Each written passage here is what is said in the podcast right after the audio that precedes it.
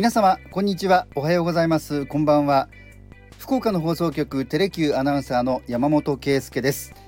さあ最近はこの山モーターズずっと刑事ドラマの劇中車劇用車のお話をしております。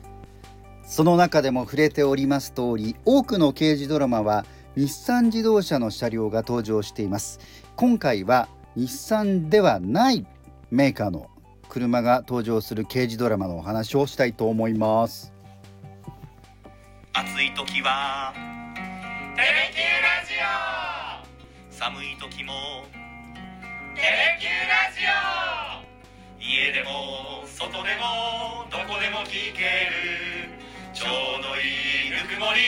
テレキューラジオ。というわけで日産じゃない方の刑事ドラマといえばいいでしょうか。その代表格は「太陽にほえろ」です、えー日本テレビ系列で放送されていましたもう昭和の代表的な刑事ドラマですよね。1972年昭和47年の7月から1986年昭和61年の11月までなんと15年近く放送された、えー長寿刑事ドラマ。でございました。未だに語り継がれる西部警察でも5年間ということでしたのでその長さがよくわかります、えーその太陽に吠えろ、えー主人公は石原裕次郎さんでした。ボスという愛称で呼ばれる東堂係長。その他多くの名俳優の皆さんがこの長い期間にわたって刑事として出演されました。萩原健一さん松田優作さん。それから劉ライタさんとか小野寺明さんも記憶に残ってますね。そして、えー最近亡くなられました渡辺徹さんも出演されておりました。そんな太陽に吠えろですが覆面パトカーたちはトヨタの車両が使われておりました。代表的なのはセダンタイプで言いますとクラウン、まあ、その時その時の最新モデルが使われていたようですがその他、まあ、今はもうありませんけれどもマーク23兄弟と言われたマーク2チェイサークレスタそういえば今こう同じメーカーの中での兄弟車っていうのはほとんどなくなりましたね。これどういうことかというと、えーそのメーカーの車を売る販売店の中でもこう系列があって、まあ、今もそれ自体はあるんですけれどもそこでその系列ブランドごとに扱う車が違ったんですね。ですのでマーク2チェイサークレスタは基本的には構造作りは一緒なんだけれども、まあ、外観が違ったりとか、えーそういうところで、えー何々店ではマーク2何々店ではチェイサーという形で売っていたんですが今トヨタはもう、えー全販売店で基本的に同じ車両を販売できるということになりましたのでこういった兄弟車というのも、減ってきました。ねまあ、逆に今は、えー他のメーカーともう国を問わず提携関係にあって、えーメーカーごとに、えーベースとなる車をちょっとずつアレンジしたそういうメーカーを超えた兄弟車というのが今は逆に多くなってます。で話を戻しますとそのマーク23兄弟のチェイサーが出てきます。それからコロナとかね懐かしいですね。そしてまあもう一つの柱といいますか非常に多くのファンの方の記憶ファンの方の記憶に残っているであろう車が、まあ、クーペスタイルスポーティー系の車ですね。例えばソアラそれからセリカ WX そしてセリカ。さらには、えースープラも後半の方では出てきますね。こういったクーペスポーツ系のモデルが、まあ、特にこう若手の刑事がさそうと乗り込んで犯人を追うというようなシーンがありました。でその中でちょっとクローズアップしたいのが一つ私も非常に記憶に強く残っているんですけれども、え3代目セリカの後期モデルでございます。えー型式で言うと A60 セリカになるんですかね。はい。これは通称ブラックマスクというふうに呼ばれています。ぜひね皆さんもセリカブラックマスクで検索すると出てくると思いますがなかなか独特の、えー外観をしていてねこれまたかっこいいんですね、えー当時非常に主流だった格納式のヘッドライトリトラクタブルヘッドライトだったんです。今はもうね、えー、安全基準等の関係でもう新車では存在しませんけれどもかつてはまあ私も含めて、えースポーツカーの一つの形としてこの憧れのねリトラクタブルヘッドライトだったんですけれどもこのセリカはちょっとあの普通に平坦な形のところからパカッと開いて出てくるわけではなくて車を横から見るとこう斜めにフロント部分がカットされてましてそこにヘッドライトおよびフロントグリルが、まあ、横一線でこうスッと、えー、並んでいるということでで、えー、ライトをつけるとそのライトの部分がパカッと開くということになるんですがそのヘッドライト両サイドそれから真ん中のフロントグリルがずっと黒で統一されているなのでブラックマスクというふうに呼ばれていたんですね。まあ、これ非常にあのデザインもかっこいいし個性的だしこれが「太陽に吠える」の中でもさっそうと走っていたのをよく覚えています。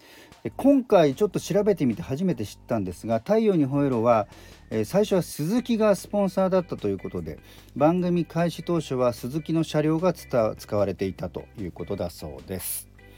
さあもう一つ日産じゃない方刑事ドラマですがそれは「ゴリラ警視庁捜査第8版」というドラマでした。1989年の4月から1年間テレビ朝日系列で日曜日の夜8時から放送されていましたドラマです。これは石原プロモーション制作の、えー、派手なアクションドラマとしてスタートしました。えー、石原プロモーション制作派手なアクションといえば皆さんも想像がつくと思いますがこれは、まあ、西部警察の後継といいますかそのスピリットを継ぐドラマとして非常に力が入った作品でございました。あのー、まあ、映画「ランボー」のようなえー、そういうですねかなりこう先ほど言ったような戦闘シーン的なものが、え、初期の方はあったりしてでまあ警視庁の中でも、えー、特別な捜査班ということで、えー、組織されたこのチームなんですね。で渡哲也さん舘ひろしさん神田正輝さんなど、えー、石原プロのそうそうたるメンバーが出演をされました。でこのゴリラは三菱が車両を提供していました。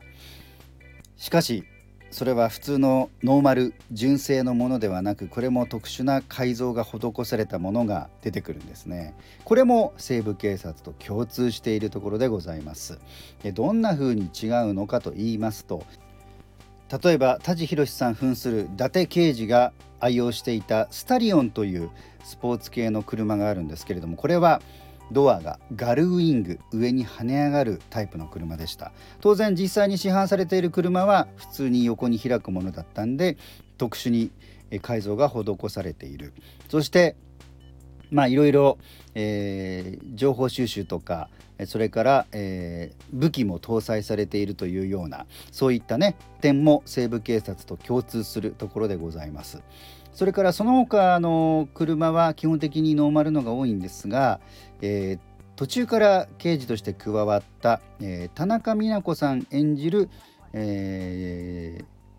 なんと役名も田中美奈子という刑事が、えー、合流するんですけれども、えー、その田中さんが愛用していた覆面車は真っ赤なスポーツカーのエクリプスというものでした。これは初代のモデルだったんですけれどもいわゆる逆輸入車三菱が海外で生産したものを日本に輸入して販売するというものでなんと左ハンドルのまま売られていたんですね。でこれリアルタイムでドラマを見てて私もよく覚えてるんですがその田中美奈子さん演じる田中美奈子刑事が、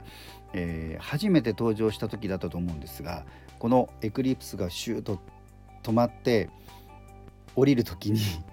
これまたガルウィングドアで上に跳ね上がってそこから田中さんが降りてくるということでまたガルウィングにしたのかというのをよく覚えております。結構ねあの石原プロのドラマはよくこのガルウィング仕様にするというのが、